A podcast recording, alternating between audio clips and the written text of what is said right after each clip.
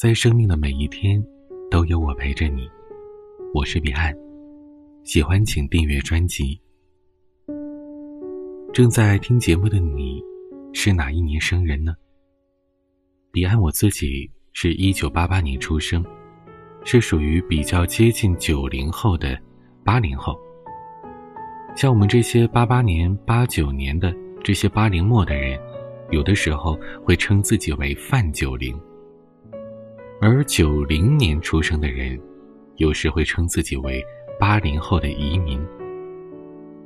今天彼岸和你分享的这篇文章，就来自一九九零年一月份出生的作者魏天一。咱们一起来聊一聊，关于八零后和九零后，以及每一个十年和十年之间，到底有什么样的关联呢？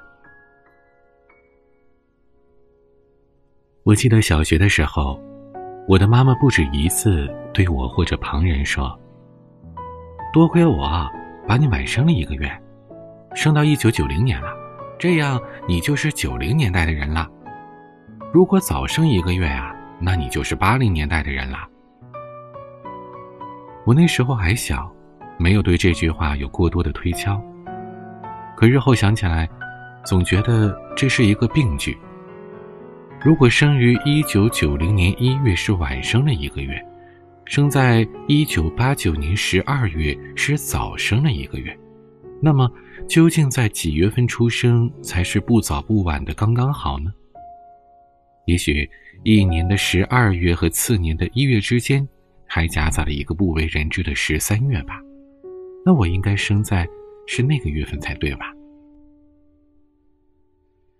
那个时候。还没有“九零后”这个词，因为连八零后的概念都还没有提出来。然而在那个时候啊，以年代来划分人的萌芽就已经明显了。后来时光流畅的铺垫开来，八零后的名字如异军突起一样的出现在各个角落，就像是一个醒目的商标，打在了各式各样的人的身上，并且逐渐的成为一个可以传承的系列。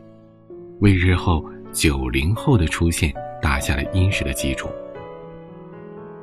而时至今日啊，零零后这样的概念也已经提出来了。在我高中的时候，同龄人大多集中在一九八九年和一九九零年这两个年份，大家只知道彼此是同龄人，不知道彼此是两个年代的人，也没有人刻意搞什么分裂，说什么你是八零后啊，我是九零后什么的。一个一九八九年的八零后和一个一九九零年的九零后，两个人都是吃步步星、看《灌篮高手》长大的，实在不知道是有什么彼此之间的区别。所以在生活当中，我从来没有被别人称作是九零后，也没有想到有一天自己也会被打上这个烙印一样的标签。我第一次被明确称作九零后，是在二零零八年。那一年我十八岁，念高三。在二零零八年三月中旬的时候，《萌芽》杂志的官网上挂出了四月杂志的预告，在长篇连载栏目里写着“九零后魏天一全新登场”。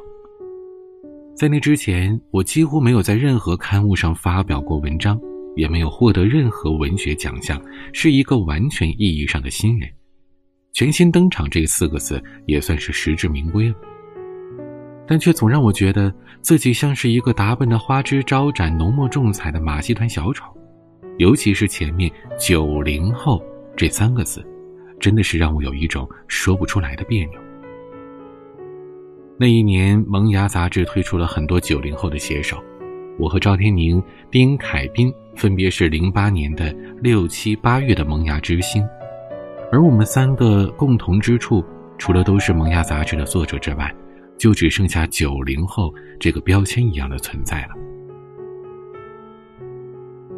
人们喜欢以个体代替群体，就像喜欢以特征来代替整体。再到后来出书，书上印着大大的九零后作家的蓝标，看样子啊，真的像是一个印章一样盖了上去。之后接受杂志、报纸、电台的专访，也无疑是用了这个称谓来加在我的名字面前。人们似乎迫切的希望将八零后和九零后区别开来。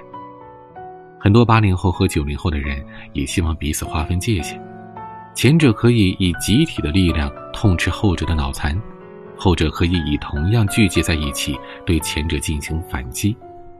人们似乎都喜欢这样的口水战争，无数的帖子板砖一样的在互联网上铺天盖地的拍来拍去，似乎每个人都将自己生活的不满化为了对另一个族群的仇恨。说白了，就一句话。我看不惯你。人们喜欢以个体代替群体，就像喜欢以特征来代替整体。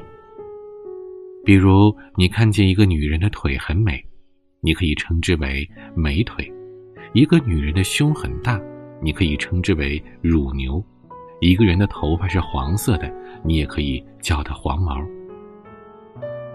我想，在一个人的范围内。你以他的某个器官的特征来称呼他，似乎也没什么不妥，除了讲到台面上不太好听，但是也无伤大雅。可是，当这个范围扩大化，当一个人的整体变成了一群人的群体，很多的事情就不能再如此的简单代称下去了。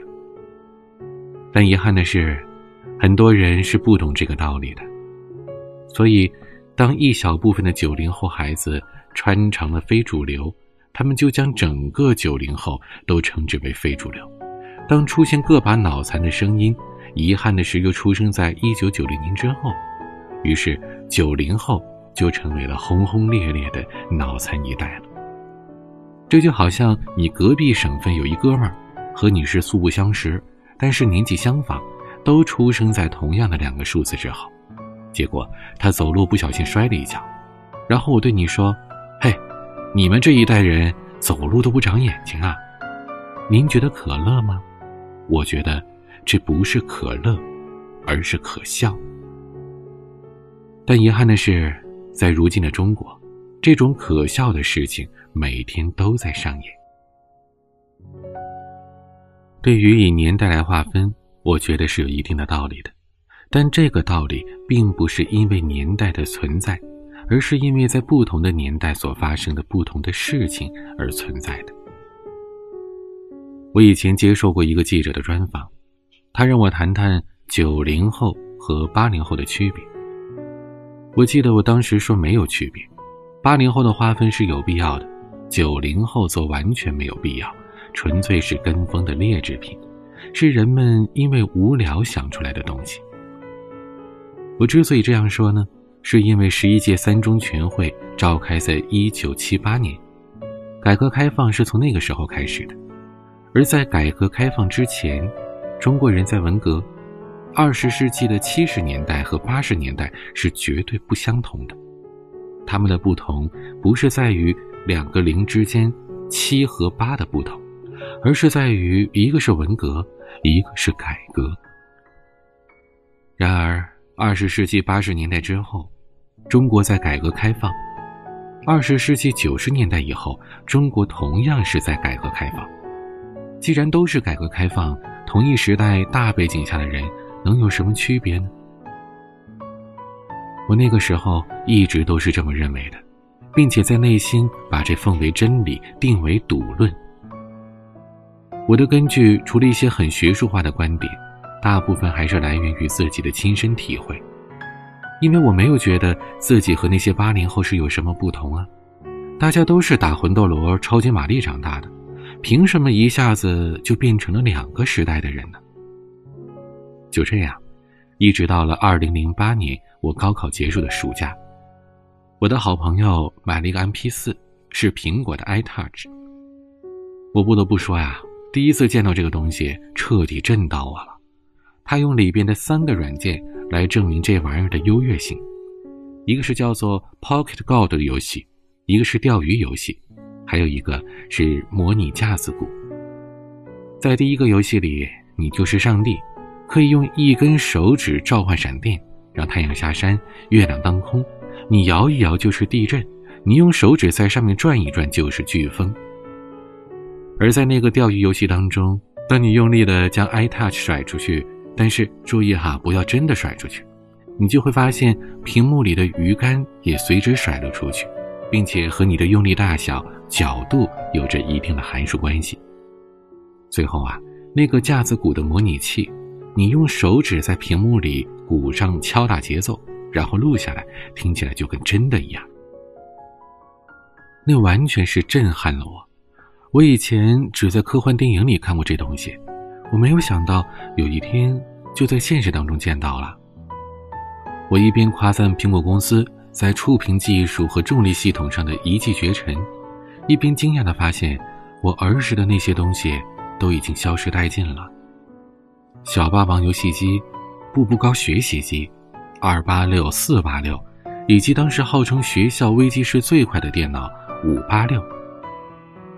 高级的电脑游戏，刺杀希特勒，这一切都消失了，取而代之的是一系列高端的数码产品。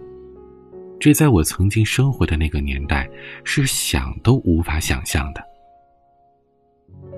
而现在的孩子，那些还在上小学、中学的，从小陪伴他们长大的，就是这些东西。那一刻，我似乎不得不承认。科技，在两个时代之间所画出的深深的沟壑，在不得不承认了两个时代的不同之后，我却发现自己陷入了一个尴尬的境地。人是群居动物，他们希望找到和自己相同的人，扎堆抱团儿你玩小霸王，我也玩小霸王，那咱们就有的聊。如果我玩小霸王，你玩苹果，那咱们聊什么呀？我想，有着跟我同样感觉的人应该是不在少数的，所以网上出现过这样一个帖子：八零后、九零初的人是最不讨好的人。这个帖子的核心其实很简单，两边都不靠，所以两边都不讨好。你说我一九八九年是八零后，那我跟二十世纪九十年代初的人有什么区别呢？你说我一九九零年的人是八零后，可问题我是一九九零年出生的呀。但是，不得不说，人呐，是最会变通的动物了。古代的皇帝被俘了，说是外出狩猎；现代的导演潜规则可以说是关心女演员。所以，八零九零后这事儿似乎也难不倒大家。于是。二十世纪八十年代的人称自己为“范九零”，而二十世纪九十年代的我，则称自己是“八零后”的移民。这个移民不是去国外的移民，而是遗留下来的民众的意思。在这之后啊，我又长大了两岁，二十了。我是九零后里最早达到二十岁的人，而这也标志着。最小的九零后都集体二十岁了，李宁也挂出了新的标语：“做不一样的九零后。”九零后的名字比以前更频繁的出现了。我们渴望属于我们的时代永远不要过去，我们渴望永远长不大，永远做小孩。前段时间在网上看到了一个帖子，叫“零零后的生日”，作为八零后表示压力很大。我点进去看了一下，一桌的小朋友围着摆着蛋糕的桌子，每个人的腿上都是一台笔记本电脑。在底下的投票当中，有一个选项是很有意思的。九零后也表示压力很大，我毫不犹豫地点了一下投票的按钮。这个时候啊，我似乎看见了八零后和九零后神奇的团结在了一起，就像二战时的反法西斯。资本主义的美国和社会主义的苏联可以团结在一起那样，我们都想回到过去，我们都在怀念，我们渴望属于我们的时代永远不要过去。所以，我们渴望那些曾经属于我们的岁月亘古不变的存在着。然而，这当然是不可能的。如果现在的孩子也是在玩小霸王、打魂斗罗，那当他看见你的时候，他会拉着袖子问你：“魂斗罗是怎么挑三十条命？”你就可以告诉他上上下下左左右右 B A B A。如果那样，还会有这么多的时代的划分吗？也许，从表面上，这一切都只是科技的发展带来的时代的不同。可在实际上，也许我们仅仅只是不够大度，或者嫉妒，或者我们只是不愿意放手内心里的那份已经消失的温暖罢了。我是一九八八年的八零后彼岸，你呢？来自哪个年代？你觉得？你所在的年代最鲜明的特征又是什么呢？欢迎在节目下方的评论区留言，说说你的故事吧。欢迎你订阅专辑，每晚更新节目，你都可以第一时间听到。也欢迎你关注我的微博和抖音，我会在上面分享更多的节目、视频以及我的生活所思所想。就聊到这儿吧。每个夜晚用声音陪伴你，我是彼岸，晚安。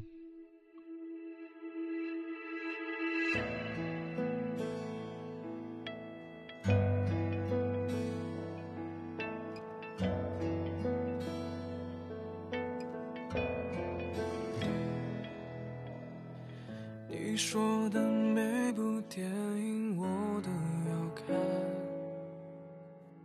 你喜欢的音乐，我也跟着喜欢。看不见的思念，白天黑夜如影似幻。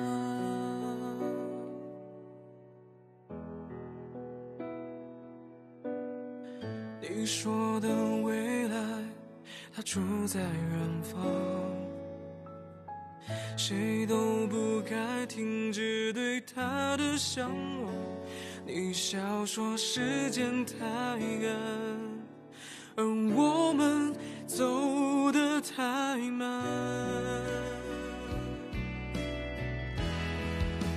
只是我还在想你。